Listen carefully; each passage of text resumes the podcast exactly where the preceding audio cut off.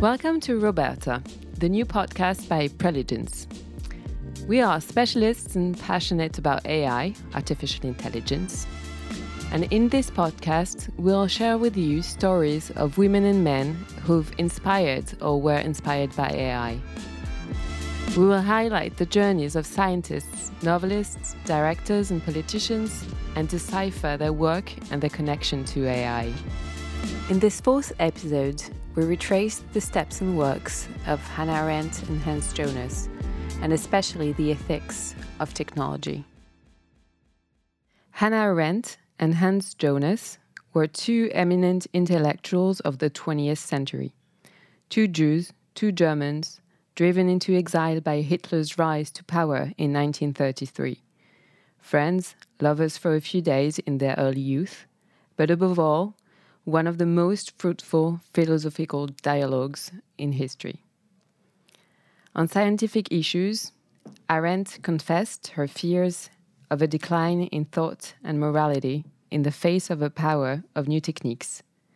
Jonas understood her doubts and succeeded in modeling a new ethics of tech practices in a book that was to become a landmark at the end of the 1970s The Imperative of Responsibility.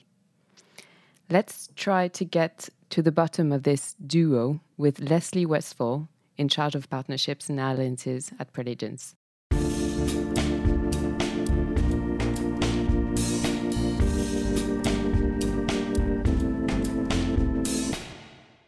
Hans Jonas describes the young Hannah Arendt with emotion at her eulogy in 1975.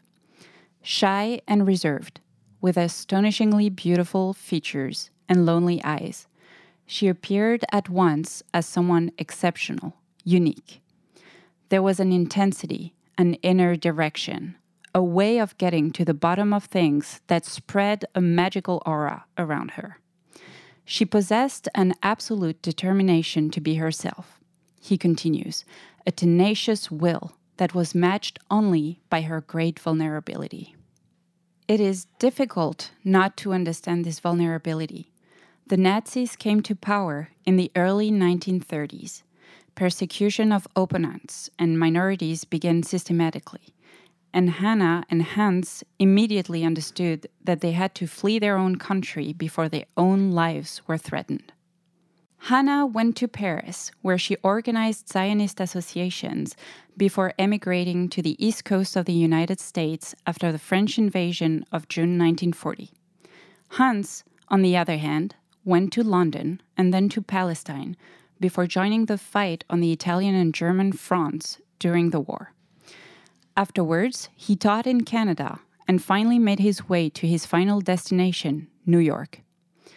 It is in this city that the two friends were reunited, alive, and now found them themselves unable to separate their profession of philosophers from contemporary realities.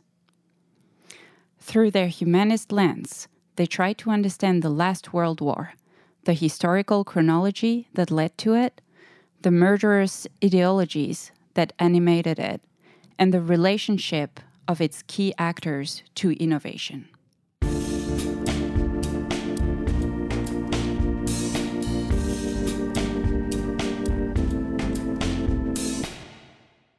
Hannah Arendt is not one of those intellectuals who are nostalgic about the pre scientific era the ones who long for some simpler, purer times when the human species did not yet dominate nature.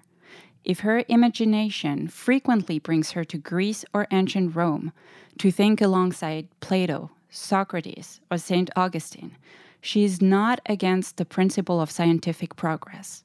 However, scientists themselves have disappointed her throughout her life. Nazi and communist ideologies have made them accomplices to countless atrocities, in her opinion. This is how she talks about it in The Origins of Totalitarianism. I now quote her The persuasive power of these racial or class ideologies took hold of the scientists who, ceasing to be interested in the results of their research, left their laboratories to preach their new interpretations of life and the world to the masses. Therefore, she is not convinced when, after the war, American entrepreneurs tell her all about automating tasks with intelligent brains, as she calls them. We would now say artificial intelligence. I quote her again These are scholars who claim that computers can do what a human brain cannot understand. And this is an entirely alarming proposition, for understanding is really a function of the mind, but never the automatic result of intelligence. What worries her is the loss of momentum of humanities and political sciences, especially in the face of rapid technical change, with the immediate risk that today's inventors will no longer care about beauty, measure, and harmony as their predecessors did for centuries.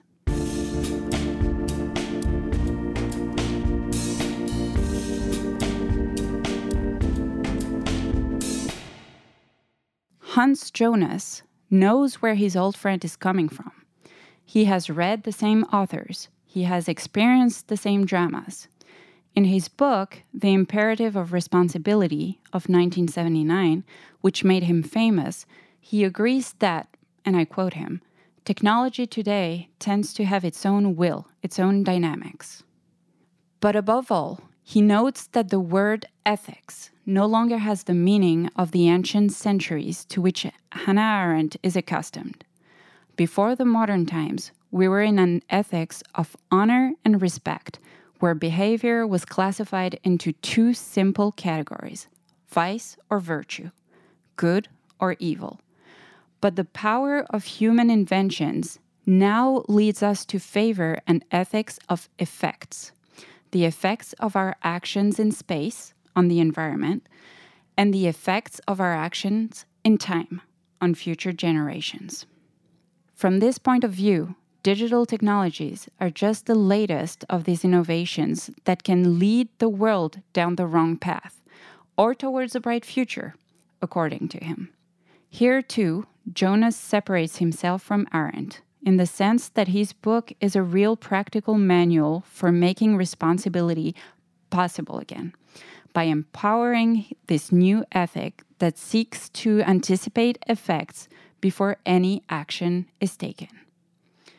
Genetic manipulations, energy resources, protection of nature, all of these innovations are studied meticulously in order to provide a useful moral opinion an opinion based on real use cases. The end of this great book, published a few years after Anna Arendt's death, is like a call to the afterlife. Hans tells Hannah to beware of a permanent skepticism inherited from the Shoah.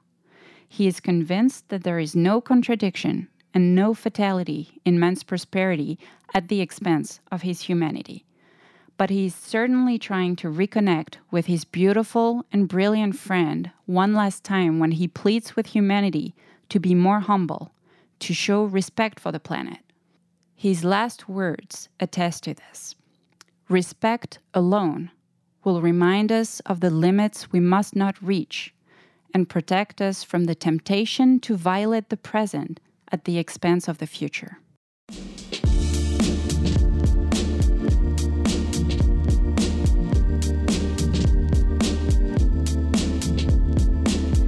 Thank you for listening to this episode. If you want to reach out, please write us at roberta at preligens.com. You can subscribe to this podcast, share it, and write a review on your platform. And stay tuned for next month's story. Bye.